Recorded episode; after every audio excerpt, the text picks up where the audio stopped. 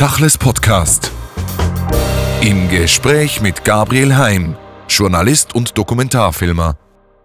Gabriel Heim, Sie sind Publizist und Dokumentarfilmer, haben viel recherchiert zum Thema des Zweiten Weltkrieges in der Schweiz. Am 8. Mai 1945 war die Befreiung in Europa. Was war das für ein Tag in der Schweiz? Ja, es war ein sonniger, wunderbarer Frühlingstag. Ich glaube, es war ein Dienstag.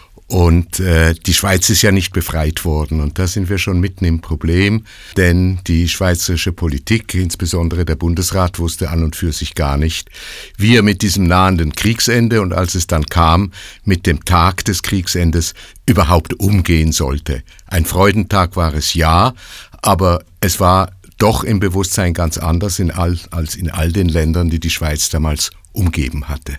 Das heißt, auf der einen Seite ist eigentlich nicht viel geschehen, auf der anderen Seite ist die Schweiz natürlich ganz anders betroffen gewesen vom Zweiten Weltkrieg in den umliegenden Staaten. Wann hat dann das Bewusstsein in der Bevölkerung begonnen, dass da etwas geschehen ist, das auch aufgearbeitet werden muss? Also das hat noch sehr lange gedauert. Das ist an und für sich eine Frage, ja beinahe einer, wenn nicht sogar zwei Generationen gewesen. Äh, die Verdrängung in der Schweiz hat natürlich so nicht geheißen, sondern man hat versucht zunächst mal eine gewisse Normalität zu leben. Und die Normalität hieß, dass man sich erst einmal all jener sozusagen äh, irgendwie bemächtigt, äh, die während des Krieges als notorische Nazis in der Schweiz gelebt haben und auch äh, für äh, sehr viel Ärgernis gesorgt haben. Das war an und für sich die erste Aktion am 8. Mai überhaupt, dass die Bundespolizei und auch die kantonalen Polizeikräfte ausgeschwärmt sind und äh, Besitz äh, beschlagnahmt haben äh, und äh, begonnen haben, an den Ausweisungen zu arbeiten, äh, die man vorbereitet hatte, um Funktionäre und hohe Beamte des nationalsozialistischen Deutschlands möglichst schnell über die Grenze zu schaffen. Der 8. Mai ist insofern ein künstliches Datum, ist die Kapitulationserklärung der äh, Nationalsozialisten. Was aber blieb in der Zeit, waren die Leute, die in die Schweiz migriert sind, geflüchtet sind, die Staatenlosen, die Leute ohne Hab und Gut, die Arbeitslosen. Wie war denn die Situation hier in der Schweiz und speziell auch in den Grenzkantonen damals am 8. Mai? Also sich vorzustellen, dass alles auf einen Schlag sich geändert hätte, äh, ist eine reine Fantasie. Es hat Monate gedauert, äh, bis sich überhaupt etwas bewegt hat im Sinn einer Legalisierung oder einer Veränderung des Status dieser Menschen. Jene, die in der Schweiz geduldet waren, also damals eine sogenannte Toleranzbewilligung hatten, deren Situation hat sich zunächst überhaupt nicht geändert. Viele von ihnen waren staatenlos und zu denken, dass auf einen Schlag sozusagen eine Staatsangehörigkeit zurückkehrt, war gar nicht denkbar, denn Europa lag am Boden, die diplomatischen äh, Kanäle waren verstopft, man konnte kaum reisen. Das heißt, wer in der Schweiz war, war zunächst in der Schweiz und blieb auch in der Schweiz. Und auch jene, die in Arbeitslagern oder in Flüchtlingslagern interniert waren. Auch deren Internierung ist am 8. Mai nicht aufgehoben worden, sondern die Internierungen dauerten manchmal sogar noch das ganze Jahr 45. Ich kenne Fälle von Internierungen, die erst im Jahr 47 aufgehoben worden sind. Anlässlich des 100. Jubiläums Nein, anlässlich des 100. Bestehens der Fremdenpolizei haben Sie in Basel, im Basler Staatsarchiv, die Akten von vielen der bespitzelten, der überwachten Personen recherchiert und sehr eindrucksvoll dargelegt in einem Buch, das heißt Diesseits der Grenze, im Merian Verlag erschienen letztes Jahr. Gibt es einen Unterschied vor und nach der Kapitulation Deutschlands in der Art und Weise, wie die Fremdenpolizei umgegangen ist mit diesen bespitzelten Menschen? Ja, das gibt es natürlich. Also die schweizerische Diplomatie und äh, auch der, das Verständnis des schweizerischen Völkerrechts als neutraler Staat hat es der Schweiz schwer gemacht, ja es ihr sogar verboten, vor dem 8. Mai überhaupt gegenüber Deutschland tätig zu werden. Das heißt, es gibt Protokolle des Bundesrats vom 7. Mai, es gibt diplomatische Noten des Auswärtigen Amtes, die deutlich zeigen, dass die Schweiz bis zum Zeitpunkt der Kapitulation Deutschlands nichts unternehmen werde, um die in Anführungszeichen rechtsstaatlichen Beziehungen zum Großdeutschen Reich irgendwie zu beeinträchtigen. Also in einer Note zum Beispiel vom 7. Mai des, äh, des äh, Auswärtigen Amtes wird nochmal thematisiert, dass Adolf Hitler, und dort steht deutlich, der demokratisch gewählt worden sei, seine Nachfolge nie klar definiert habe. Man hatte sozusagen ein Fragezeichen, mit wem reden wir denn überhaupt nach dem 8. Mai? Die Alliierten haben ihnen das dann einfacher gemacht, indem es eben nach dem 8. Mai kein Deutschland mehr gab, sondern man hatte dann mit den Alliierten zu reden irgendwie ein gutes Beispiel, das sich auch, äh, das auch zeigt, wie die offizielle Schweiz sich verhalten hat. Und doch gab es innerhalb der Behörden, der Beamten sozusagen zivil couragiertere Leute. Sie beschreiben das auch in Ihrem Buch. Ja, also der 8. Mai war aber natürlich gleichzeitig äh, der Tag, an dem alle deutschen diplomatischen Vertretungen in der Schweiz geschlossen, versiegelt wurden äh, und äh, das Personal hatte diese Häuser zu verlassen. Äh, es wurde am 8. Mai, insbesondere zum Beispiel im Kanton Basel-Stadt, ging die sogenannte Nazi-Putzete los. Das heißt, es wurden viele Menschen, Männer und auch Frauen identifiziert, auch nochmals deutlich denunziert, die während äh, der Hitlerjahre, der schwarzen Jahre in der Schweiz, in Basel in dem Fall, sozusagen agitiert hatten, spioniert hatten, andere Menschen unter Druck gesetzt hatten, die hat man nun in einer Liste, die vorbereitet war, zusammengefasst und hat sich bemüht, zumindest mal ein, 200 Menschen möglichst schnell über die Grenze zu bringen, was natürlich zum Beispiel die französischen äh, äh, Gendarmerieoffiziere und das, Gendarm, äh, das Militär, das an der Basler Grenze stand, äh, überhaupt nicht erfreut hat, dass man ihnen jetzt sozusagen die Nazis aus der Schweiz exportiert, weil mit Nazis hatten sie sowieso schon alle Hände voll zu tun in Süddeutschland. Wie war denn am 8. Mai die Situation der Juden in der Schweiz? Zum einen haben die Juden in der Schweiz ja dafür aufkommen müssen, die Geflüchteten oder in die Schweiz äh, hereingelassenen Juden zu finanzieren, zu befürsorgen etc. Die standen ja am Rande auch ihrer eigenen Existenz als Gemeinde. Ja, also wie Sie schon gesagt haben, der 8. Mai war diesbezüglich eigentlich ein artifizielles Datum. Also es war ein emotionaler Tag, ganz bestimmt, weil man nun endlich die Gewissheit hatte, dass der Krieg zu Ende ist, dass das Grauen ein Ende hat. Am 8. Mai aber auch wusste man natürlich noch längst nicht all das, auch in den jüdischen Gemeinden, was dann nach und nach Realität geworden ist. Verbleib von Verwandtschaften, die grauen in den Vernichtungslagern etc. Also das hat sich alles dann eigentlich erst in den Wochen, wenn nicht Monaten danach erst spürbar dann auf sozusagen die Lebensrealität der Menschen dann irgendwie ausgewirkt, insbesondere auch was Verwandtschaft anbelangt. Also der 8. Mai selbst war sicherlich ein Tag der Erleichterung, ein Tag der Freude, aber es war nicht ein Tag, der auf einen Schlag in irgendwelcher Art und Weise die Lebensbedingungen verändert hätte. Ein wichtiges Datum vor dem 8. Mai war der 31. Januar 1945. Die Rote Armee befreit Auschwitz. Sie haben in einem Artikel nachgezeichnet, wie eigentlich dieses Datum in der Schweizer Presse fast keinen Niederschlag findet. Ja, das hat natürlich auch mittelbar etwas mit der schweizerischen Pressezensur äh, zu tun. Äh, die Schweiz und die offizielle Schweiz war während des ganzen Krieges sehr bemüht, Deutschland nicht zu brüskieren. Und da war natürlich die Presse äh, sozusagen ein, ein ganz besonderes Medium der Aufmerksamkeit. Das Radio konnte man im Wesentlichen kontrollieren, weil äh, dort natürlich auch die Stäbe, die Informationsstäbe äh, des Militärs vertreten waren. In der Presse war das schwieriger. Und es war aber wohl doch Konsens, dass man über das, was in den Vernichtungslagern, was die Deportation, Ermordung von großen Zahlen äh, von jüdischen Menschen betrifft, nicht publizistisch weiter verfolgt hat. Das heißt, auch die Befreiung von Auschwitz war an und für sich in der schweizerischen Presse in den ersten zwei Wochen danach nicht einmal eine Meldung wert. Wie war denn das Bewusstsein für die jüdische Bevölkerung, für das Judenproblem in Anführungszeichen innerhalb der Schweizer Bevölkerung? Was war da bekannt und was war Teil des öffentlichen Diskurses beim Kriegsende? Also so gesehen hatte die Schweiz nach 38 nicht ein offizielles Judenproblem. Äh, das wäre übertrieben. Wir wissen heute, äh, dass, dass die eidgenössische Fremdenpolizei und ihre Leitung traditionell antijüdisch, wenn nicht sogar antisemitisch eingestellt, worden, äh, eingestellt war.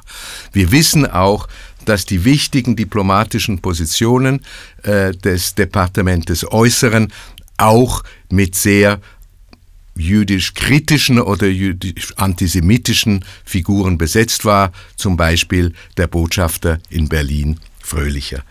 Also es gab in der diplomatischen und in der polizeilichen Schweiz an und für sich nicht ein Wohlwollen gegenüber den jüdischen Emigranten oder den jüdischen Flüchtlingen. Das hat sich auch am 8. Mai 1945 nicht geändert.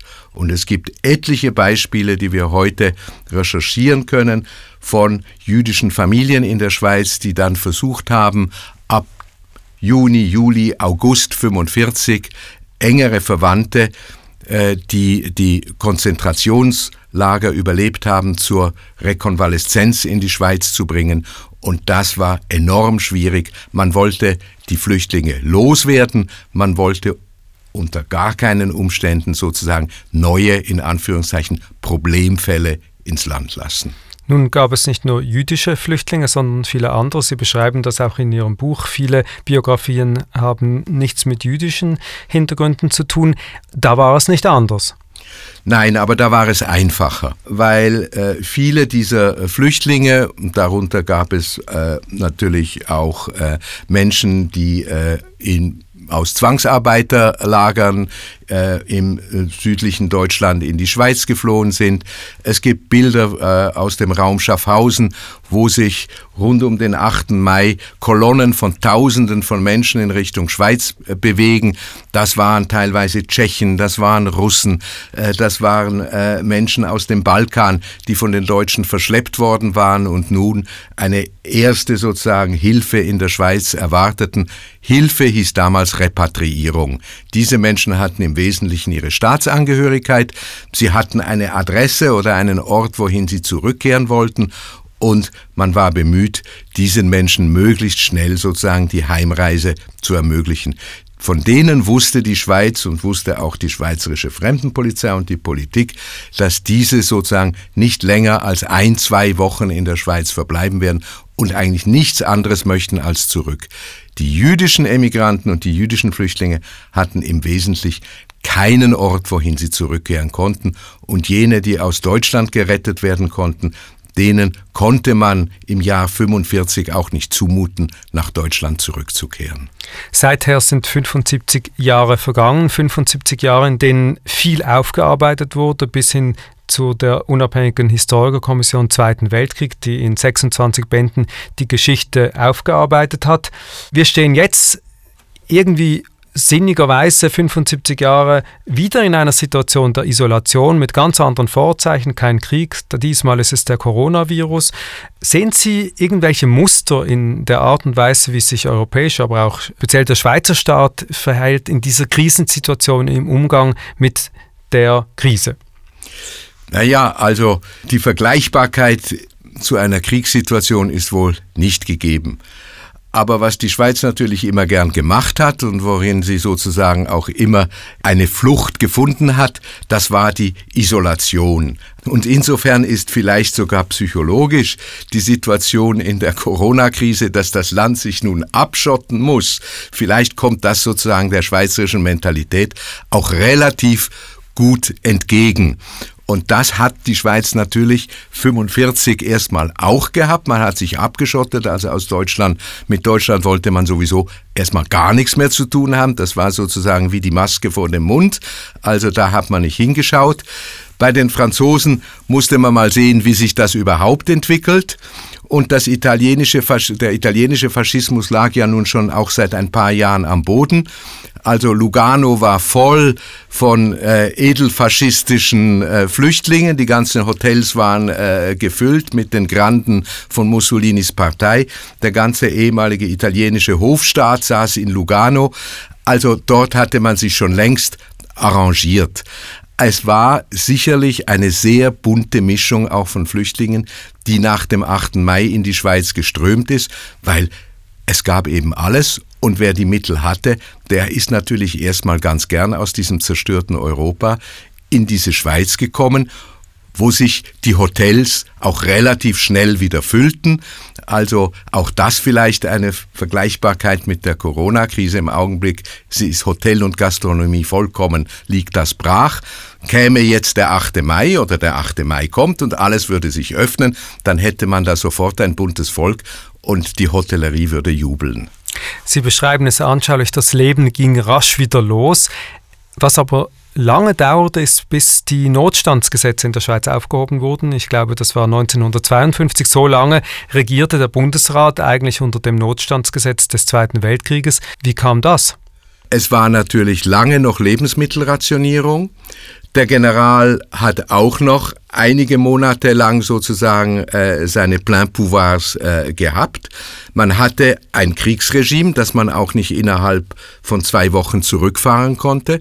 Das war die Produktion, das war die Demobilisierung. Am 8. Mai wurde nicht demobilisiert, äh, sondern äh, die Armee hat weiterhin darauf beharrt und hatte auch Aufgaben natürlich auch noch weiterhin.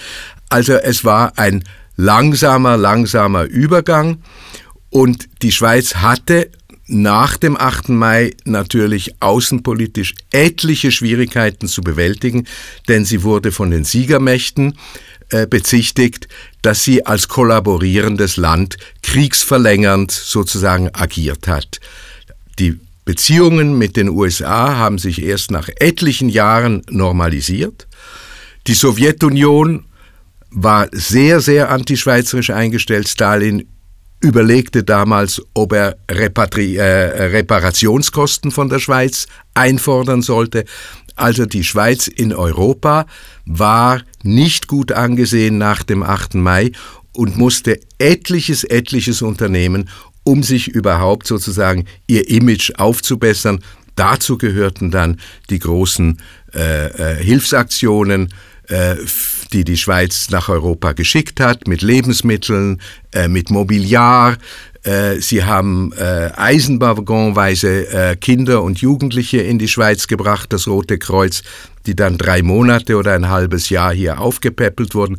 Also man hat versucht, nach dem 8. Mai relativ schnell sozusagen mit humanitären Hilfestellungen das Image einer gewinnsüchtigen, einer kollaborierenden und sozusagen einer unverdient verschonten Schweiz wieder aufzubessern.